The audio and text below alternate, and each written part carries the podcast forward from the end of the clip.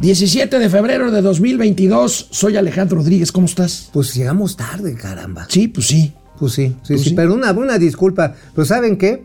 El tráfico está como le gusta a muchos de mis amigos. Ay, no seas naco. Sí, cuajado. ¿No te gusta cuajado? Dos noticias, dos noticias de última hora eh, eh, para que usted esté enterado. Eh, empezaron, empezaron las broncas, los balazos en Ucrania, en la parte este de Ucrania, en la frontera precisamente con Rusia. No es Rusia aparentemente el que inició hostilidades, son grupos separatistas ucranianos, por supuesto separatistas prorrusos, quienes atacaron al parecer una escuela y entonces pues esto va a desatar sin duda la tensión mayor. No, ya está la tensión. ya está la tensión. Está la tensión. Pero bueno, ya hay balazos. Ojalá, ojalá que quede muy claro, porque ahorita están en las acusaciones mutuas.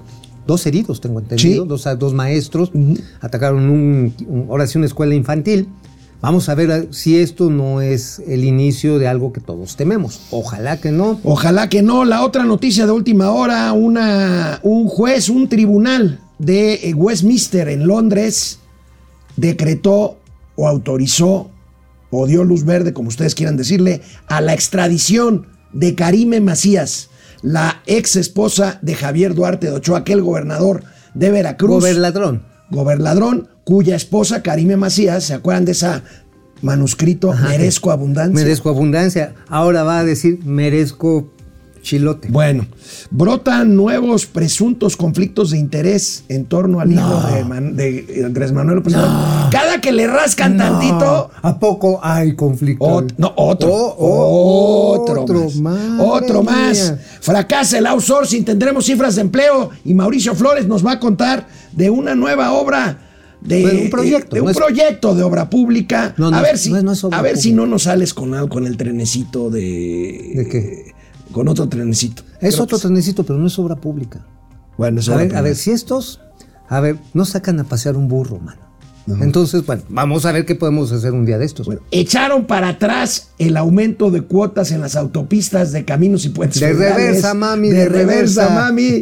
Pues yo creo que el presidente dice, no quiero ya, ¿cómo dice? No, queso, no quiero queso, queso, salir de sino la ra- salir de la ratonera. Y los gatelazos. Inolvidables, Los gatelazos. únicos, espectaculares. Esto es Momento Financiero. El espacio en el que todos podemos hablar. Balanza comercial, Inflación, evaluación, tasas de interés, momento financiero, el análisis económico más claro, objetivo y divertido de Internet. sin tanto choro. Sí, Y como les gusta, peladito y a la boca. ¡Órale!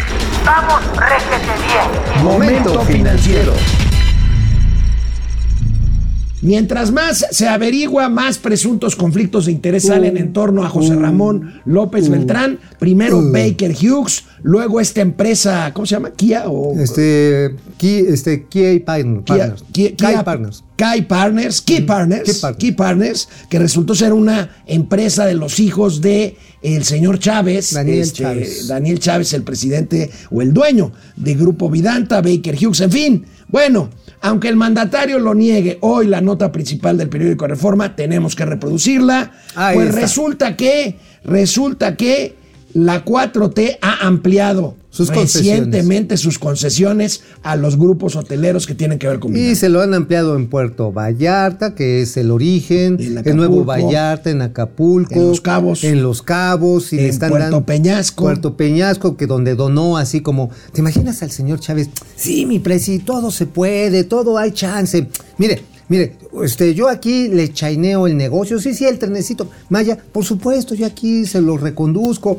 Oiga, oiga, que necesita una visa de trabajo para el chilpayate, no hay bronca aquí. Es más, vamos a hacerlo, vamos a hacerlo abogado. No, no, no, no. Licencia, no, no, no hace falta. ¿Qué, qué estudiaste, chavo? Este, no, no, hombre.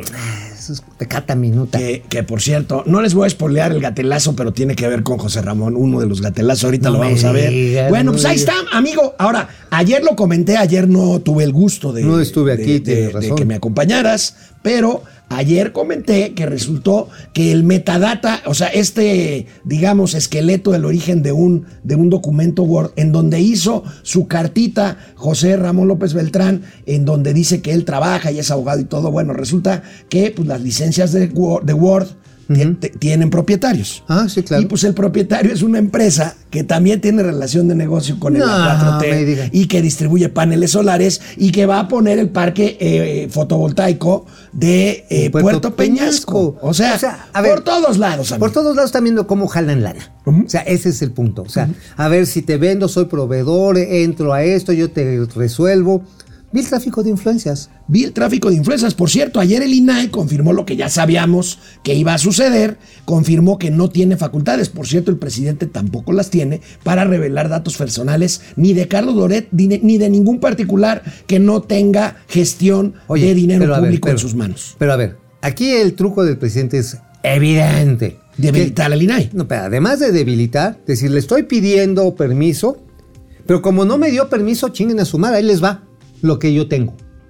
Pues. Y entonces seguir violando a la vista de todos la ley, pero al mismo tiempo estar debilitando y acusando de tapadera, de tramposos al órgano que tiene la obligación de hacer vigente esta ley. Por lo tanto, pues es un violador serial de leyes. El presidente. Sí, claro.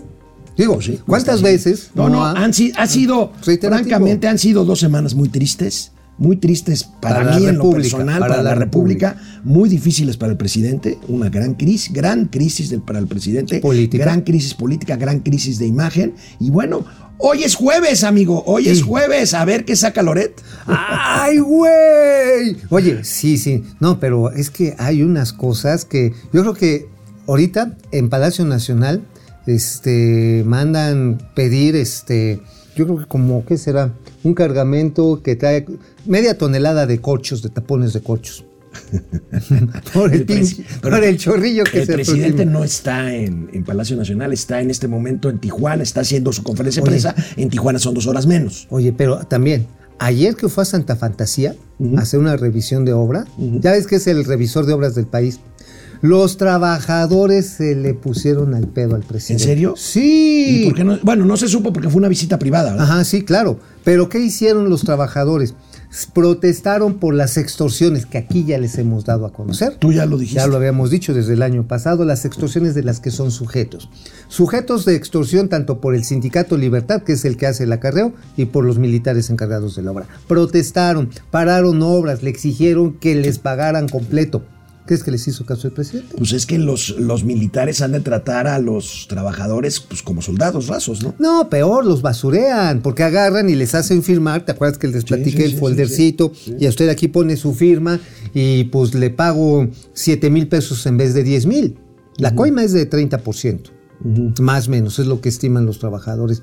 Sí está bien Y callado. ayer se le pusieron al brinco al Se presidente. le pusieron el brinco al ¿Y presidente. por qué no sale nada en los medios más que en momento financiero? Pues porque todos los demás son bien putos. No, no, no, no. No, no, no, no. No, bueno, no, lo que pasa No, está en que la información apenas hoy empezó a fluir, ¿sabes a través de quién? ¿De quién?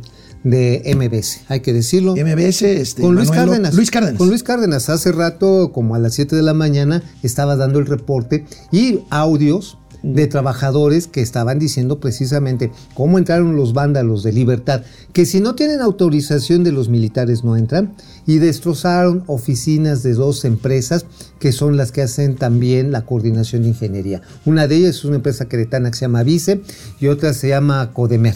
No vayan a dañar los baños de Santa Lucía tan bonitos que quedaron, hombre. Sí, hombre. Cuídenlos, ¿no? Sí, sí, sí. Si no, si se echan una ruda, pero que sea con cariño.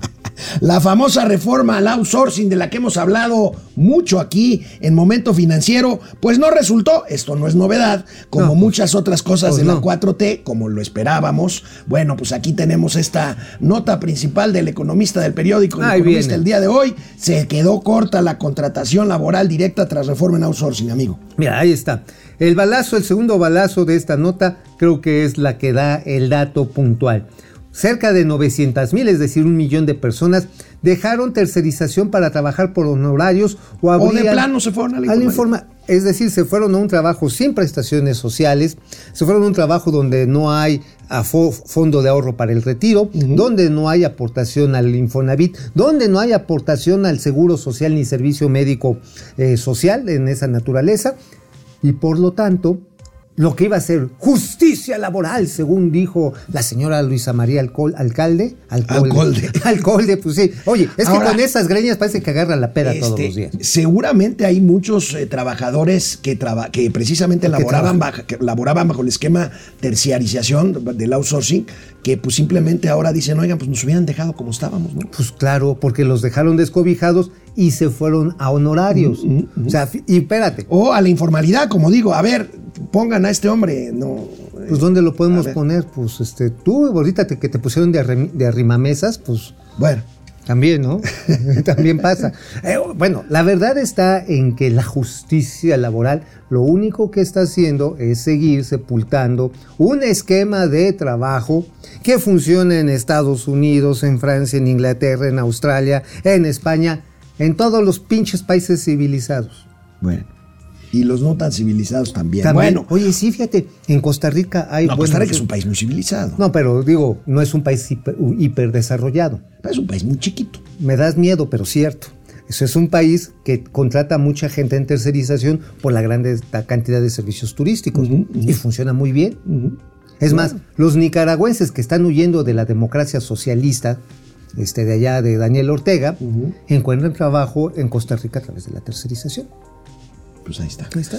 Hoy el INEGI divulgó los resultados de la encuesta nacional de ocupación y empleo. ¿Y qué dice? Al cierre de 2021. ¿Y qué dice? Vamos a ver cómo está el mapa laboral que registra el INEGI al cierre del año pasado. Ahí tenemos, amigo, 98 y medio millones de personas forman la población económicamente activa.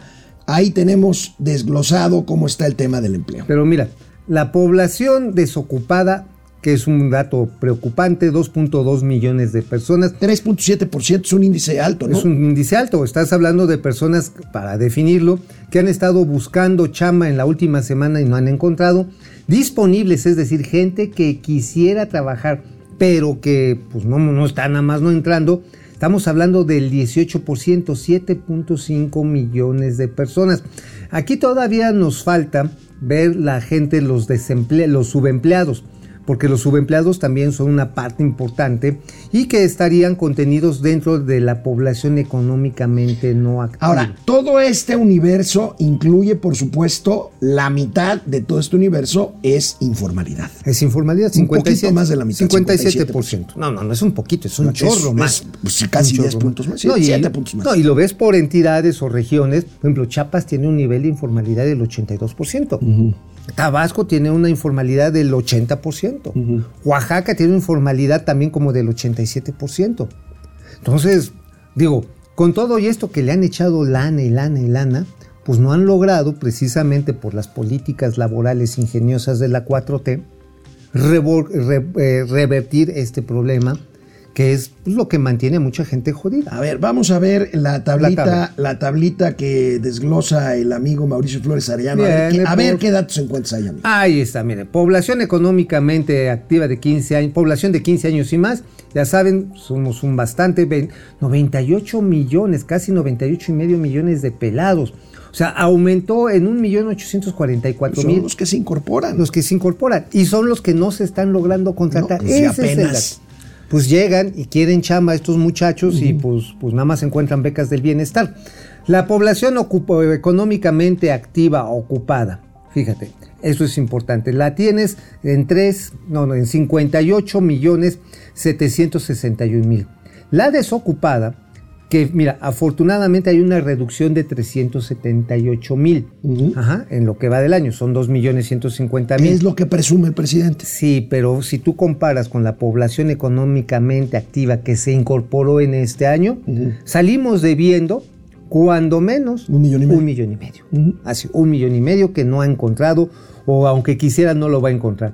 Y la población económicamente activa disponible, si bien es cierto que, ha, que ha se ha reducido en millón trescientos sesenta mil, lo cierto está en que buena parte de esta mano, de esta población económicamente disponible, es la, la que ha encontrado cobijo en la economía informal.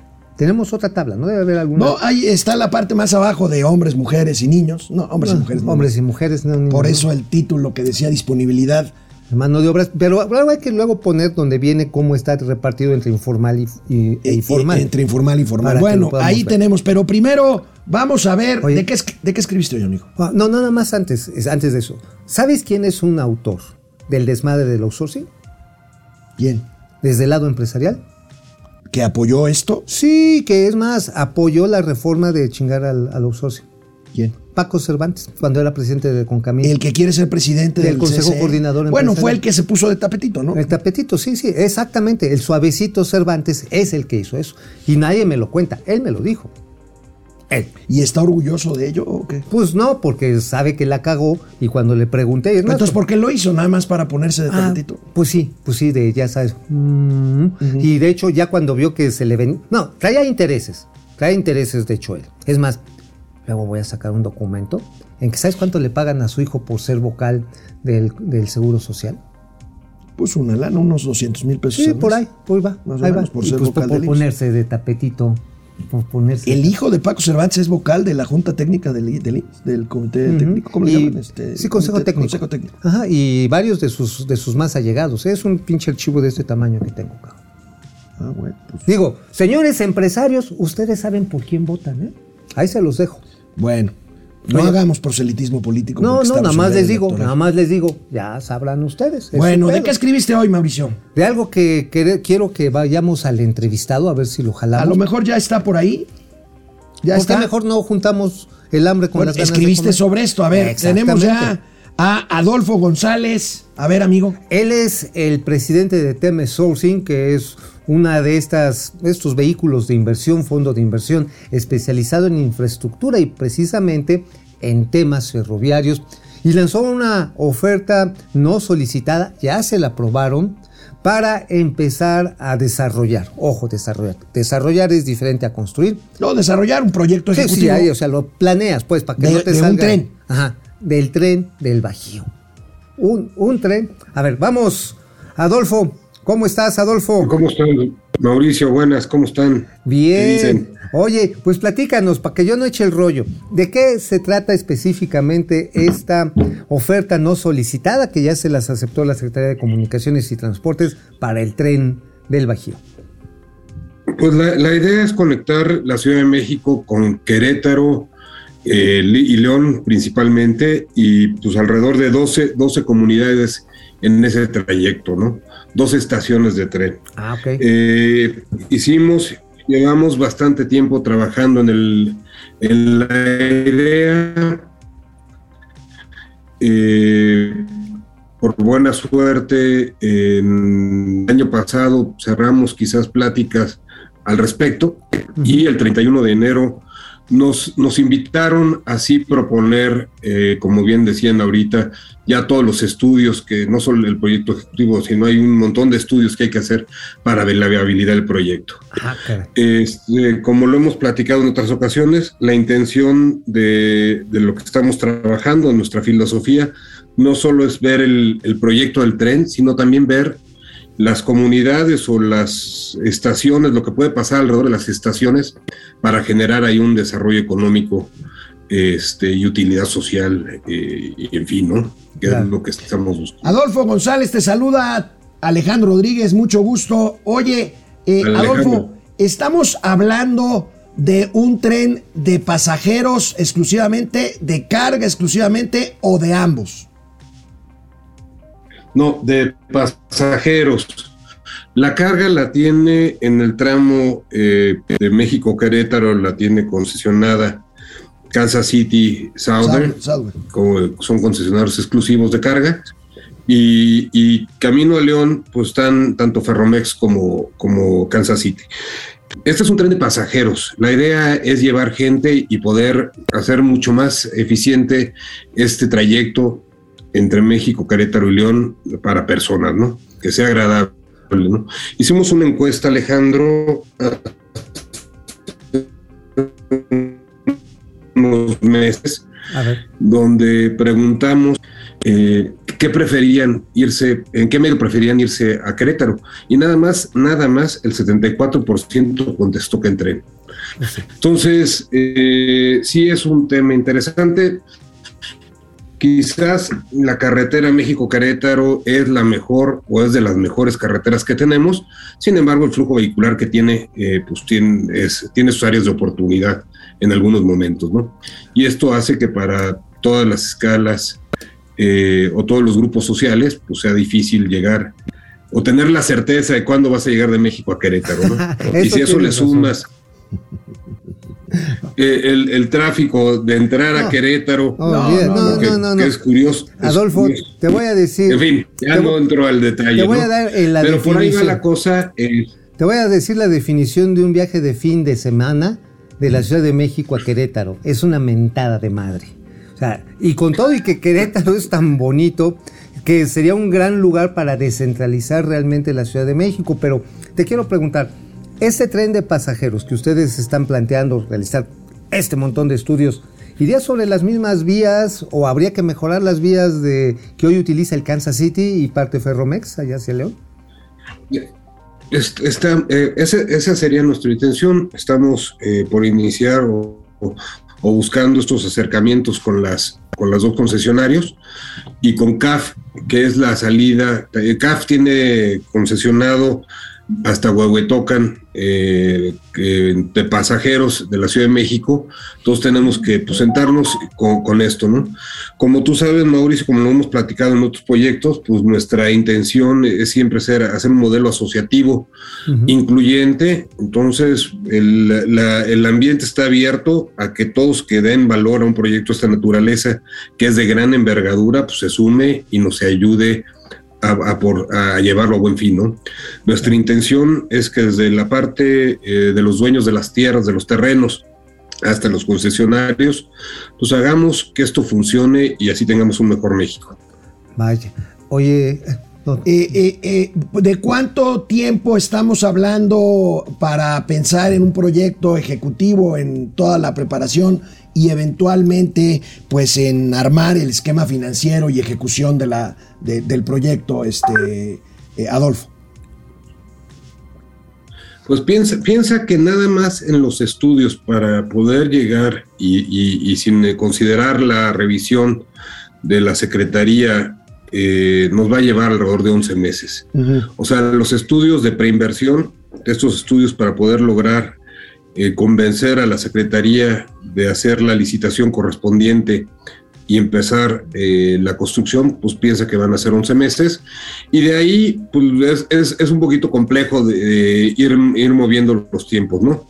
Claro. Pero yo te diría que quizás es, es un proyecto que debemos de estar pensando en 5 o 10 años. 5 o 10 años. O sea, no estás pensando en este sexenio, lo cual me hace prever que realmente la proyección que ustedes están haciendo, pues es mucho más, eh, digamos, de una perspectiva, eh, pues de un largo plazo, en el cual, más que obra pública, se está pensando en inversión privada, ¿no? Es correcto, estamos pensando en inversión privada y este componente de desarrollos inmobiliarios o de la parte inmobiliaria, eh, buscando hacer comunidades prósperas alrededor de las estaciones de tren, pues sin duda vamos a tener que pensar en mucho tiempo, ¿no? Este lugar donde te gustaría tener a tus hijos con Uy. seguridad, que lo tiene Querétaro, que lo tiene este, parte del Estado de México, eh, pues donde estés tranquilo, te puedas ir a tu trabajo y de ahí eh, buscar qué hacer, ¿no? Hemos, hemos, esos estudios, que también es otro bloque de estudios muy importante, pues básicamente van a tener con la idea de hacer primero las vocaciones de lo que puede pasar alrededor de las estaciones de tren, para luego tener un estudio de mercado de qué tamaño debe ser eso que puede pasar en las estaciones de tren. Habrá estaciones de tren donde puede haber un hotel cinco estrellas, gran lujo, y habrá estaciones de tren donde habrá agroparques, ¿no? Ujú, Y habrá que ver cómo funciona esto, la parte industrial Claro. y el transporte de la, de lo- de la gente que trabaja. Y de ahí ver, hacer el plan de negocios de cada uno de estos lugares para luego tener el plan de negocios general. Es una construcción bastante larga y por eso me atrevo a, a decir tanto tiempo, ¿no? Ah, perfecto. Pues Adolfo González, director de Teme Sourcing, pues ahora sí que fundador, impulsor del proyecto Américo. Muchas gracias, vamos a darle seguimiento porque ha sido un sueño largamente acariciado el que podamos tener un tren que nos lleve con seguridad, con rapidez a Querétaro. Y a León, que Y a es muy importante. A León, sí. Adolfo, Y muchísimas la, la- gracias. la Éxito. ruta Querétaro-León. Perdóname. Gracias. No, no, ¿qué ibas a decir? ¿Qué ibas a No, que la ruta Querétaro-León es bien importante, ¿eh? Sí, no la dejemos duda. atrás. No, bueno. Hay grandes ciudades ahí como Celaya en medio y demás que, Celaya, que vale la pena. dejarlas. este, Silao. Silao, sí. Bueno, nada más ahí habría que pelearse sí, con los no- carteles del, del, del Huachicol, cabrón. Bueno. Pues, Suerte con el proyecto, Adolfo. Muchísimas gracias por darnos esta información relevante. Buenos días. Gracias a ustedes, hombre. Bueno, pues ahí está. Oye, qué buena. Pues te digo, o sea, no es una obra pública y además está retomando un principio que desafortunadamente se perdió en el tren Maya, el proyecto asociativo. El proyecto. El proyecto asociativo era la esencia, si quieres tú, romántica de un capitalismo democrático que se planteó con el tren Maya, pero que hoy ya se volvió en un esquema este, corporativista de Estado. Pues sí, así es. Bueno, vamos a un corte para leer los comentarios, que ya se nos hizo tarde. Ah, vámonos. Bueno, pues aquí está conectado, como siempre, el doctor Amaury Serranov. Alex Amaury. Mau, ya dejen de besarse antes del programa y empiecen a las 10. Sí. Solo pagué una hora en el ciber y quiero alcanzar a ver los gatelazos. Bueno, ya ahorita van los gatelazos, doctor. Pero luego les pasamos los cortes exclusivos de sexo entre Alex y Juan. Munguía, buenos días, expertos financieros. Alejandro Méndez desde Querétaro. Miramontes y Cotonete de la Costa Financiera. Carlos González, por el bien de todos, primero los López. Primero los López, sí, claro. Black Archer Mil, quiero echar un cacahuate en el excusado de Blue Demon. Ay, Ay, sí. Oye, ese que Blue Demon era técnico, ¿no? Era técnico. Era técnico. O sea, ¿cómo le haces una, una técnica? ¿Cómo No, le no, agarras no, vuelo? no, no, no. Haces- JB de Valentine. Antes TV Azteca y Televisa le daban duro a Calderón y Peña Nieto, pero ahora no dicen nada. Eso sí, diario contra el INE, televisoras. No estoy tan de acuerdo contigo, Valentine. También, también le daban su shineada y su vaporruba a- de cariño a, a Peña ¿eh? y a Calderón. Sí, bueno, y ahorita la crítica contra el presidente está. Está dura. Yo siento que está Televisa en los foros que tiene. Los de opinión. Los de opinión y también Azteca, ¿eh? No creas. De, de Prem. Atma. Saludos a los Brockback. ¿Qué? No, no es, es este, la película esta del. del del eh, Mountain, ¿te acuerdas? Ay, Este, de el secreto en la montaña. Vaqueros. Papacito. de los vaqueros. José Sabás, conflicto de intereses y corrupción al más puro estilo de la 4T, no son iguales, son peores.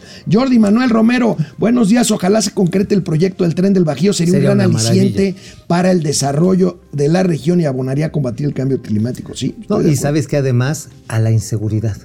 Porque la gente tendría chamba y habría menos incentivos a que anduvieras de hijo de la chingada. Rubén Rodríguez desde Puerto Vallarta, saludos al borracho de la fiesta y al pequeño Larus ilustrado.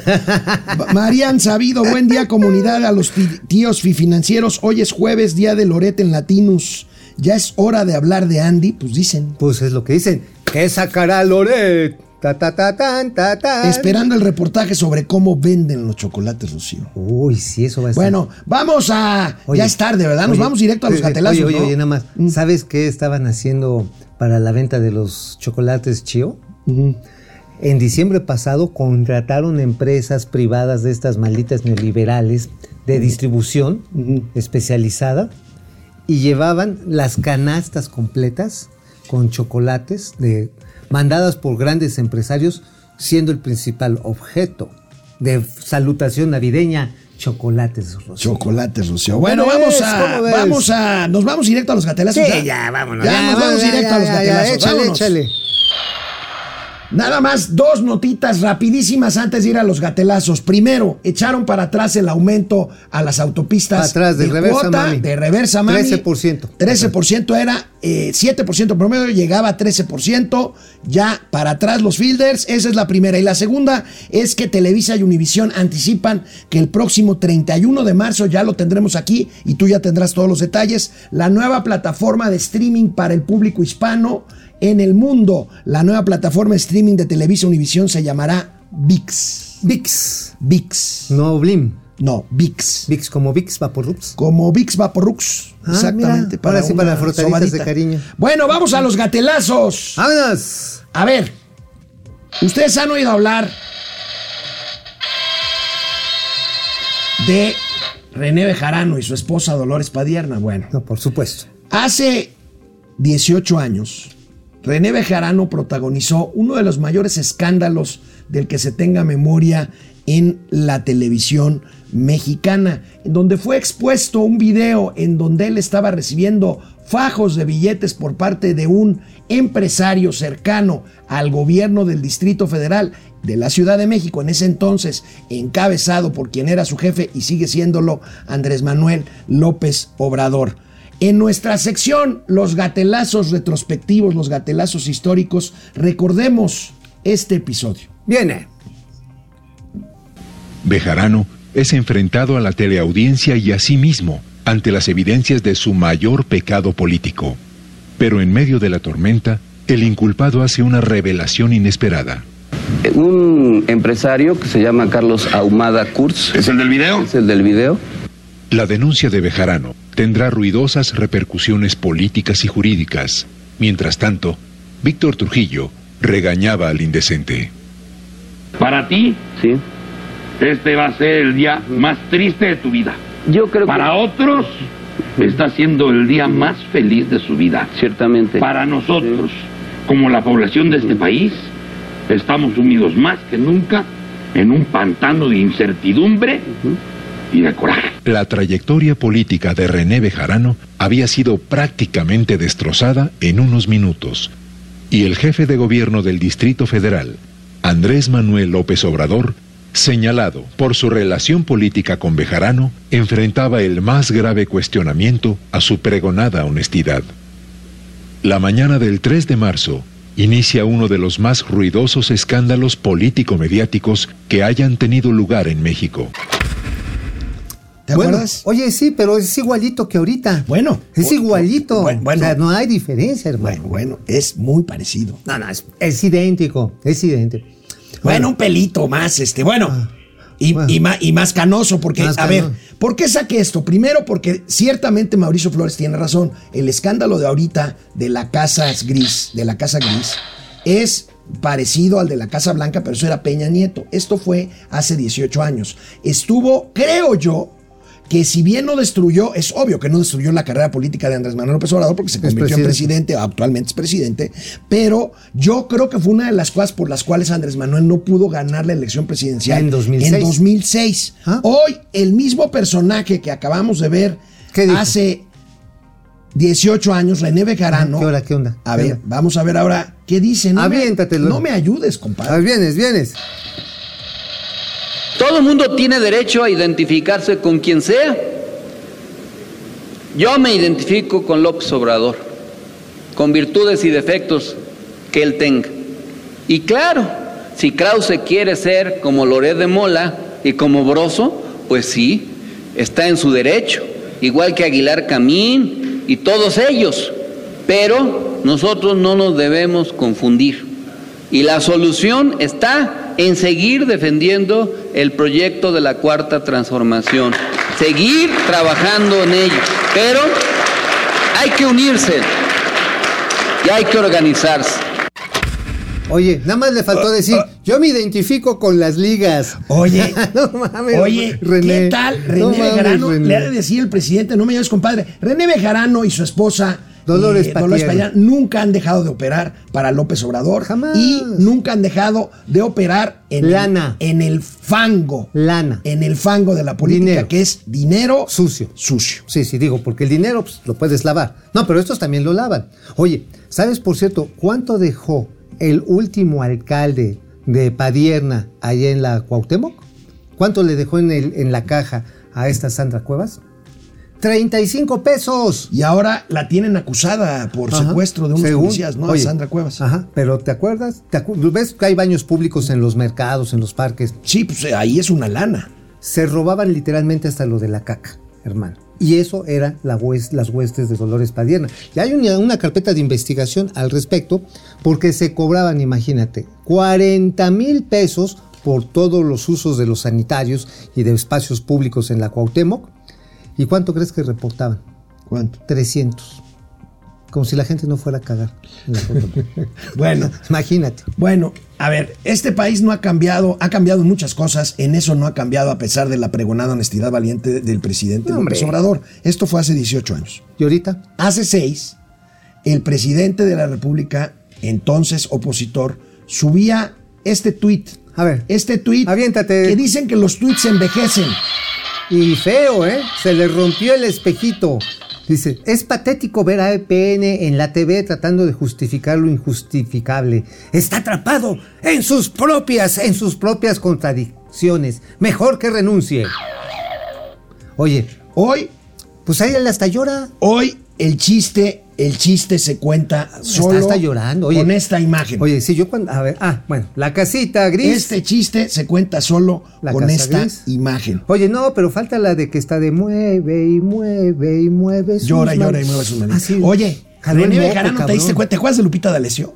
Ah, sí, sí, sí, claro. Este, que dice, yo estoy con López Obrador con defectos y, vi- y virtudes, con amor y desamor. Ajá. Este, ¿qué más decía? Este, Este, como leona. Como una leona estaré a tu lado, papito, en el de King Kong. Oye, pero, a ver, señores, al señor Bejarano no es posible dejarle ni una bicicleta porque se la chinga. No, realmente. Y, y, bueno, el presidente se refiere a él en forma muy respetuosa, el profesor Bejarano. El profesor, bueno, el profesor Bejarano era adicto a las ligas. ¿Y qué está diciendo ahorita el señor Bejarano? No vean los desmadres que trae la cuarta transformación. No vean ustedes los conflictos de interés. Pensemos en el proyecto. Oye, igualito hablaban los, eh, los líderes del Partido Comunista eh, ruso, del PECUS, hasta que se los cargó el pintor, ¿eh? O sea, no, no, no vean que esto está valiendo madre, no. Lo importante es el largo camino hacia un futuro fulgurante. Valen madre. igualito, Bueno, ¿eh? y pues como gatelazo también, pues relacionado con esto, las senadoras del PAN, pues fíjense lo A que ver. hicieron ayer A en ver. el Senado de la República. O sea, que no se vea la foto del día. Pero que se vea donde se O sea, nada más. ¿Otro tiene? ¿Alguien tiene otro? Sí, aquí. Ah, gracias. Muy amable. Se busca por corrupción, por tráfico de influencias, por conflicto de interés. Lo que nosotros queremos es que se investigue. Lo que queremos es que haya instituciones sólidas en nuestro país. Si hay corrupción en la familia del presidente, se debe investigar. Si hay corrupción adentro de este gobierno, se debe investigar y se debe sancionar. Basta ya de discursos vacíos del presidente de la República. Es necesario que haya legalidad en este país. El presidente de la República no le puede pedir a las instituciones como al INAI que viole la ley. Señor presidente, usted le ha mentido a los mexicanos porque no son ustedes honestos en el gobierno. Y hoy aquí en el Senado seguimos dando la batalla. Necesitamos que se investigue por el bien de México, por el bien de la transparencia, porque ya estamos cansados de la corrupción adentro del gobierno y adentro incluso de la familia del presidente. Ya. Órale, pero Senadora, nada más rápido, su reacción ya hay respuesta de INAI respecto a la carta que mandó el presidente López Obrador. Pues sí, lo Tiene, pre- tiene razón eh, el señor investigar. Campos, hay que investigar para ver si hay corrupción y proceder, porque si no nos hacemos güeyes todo Pues el sí, tiempo. todo el tiempo. Nada más estás acusando como el señor de, lo, de las mañaneras que acusa y no investiga. Oye, donde sí se va a poner del rabo va a ser con la Security Exchange Commission. Con la SEC. Con la SEC, porque entre otras cosas, pues resulta que este, pues que van a empezar a, a buscarle a, a Baker Hughes. Y creo que Vidanta tiene emisiones de papel deuda en el mercado de Estados Unidos. Y entonces ¿Cómo le van- llaman allá? ADRs. a ver, no, no, esos son los American Depositary Receipts. No, este es este bonds. Bon- bonds, bonds, bonds. Este, pues le va a decir, a ver, de ladrón de. Y luego, si el muchacho. Esto, esto todavía tiene largo alcance, ¿verdad? Dicen que es abogado. Para ejercer como abogado, ya la- se ha estado diciendo por parte de juristas expertos en el tema, pues necesitas una licencia. No es nada más que llegues, ay sí, y aquí yo le resuelvo sus pedos, señor. No. Bueno, tan tienes razón que hay un meme muy bueno en internet. Internet, no te mueras. Por Internet. Dios, por Dios. Por Viene, favor.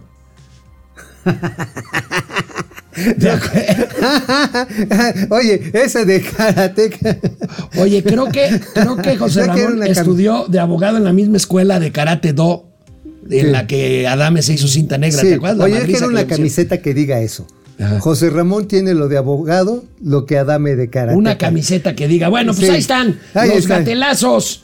Este, mañana viernes nos vemos, amigo. Sí, sí, mañana voy a estar por acá, amigo. Digo, Vaya, ahorita, por cierto, ¿sabes a dónde voy? ¿A dónde vas? Voy ahí a la tierra que la que te gusta tanto las, las botanas. Este, ¿vas a, ¿vas a los pastes? No, voy a Toluca. Nos vemos mañana.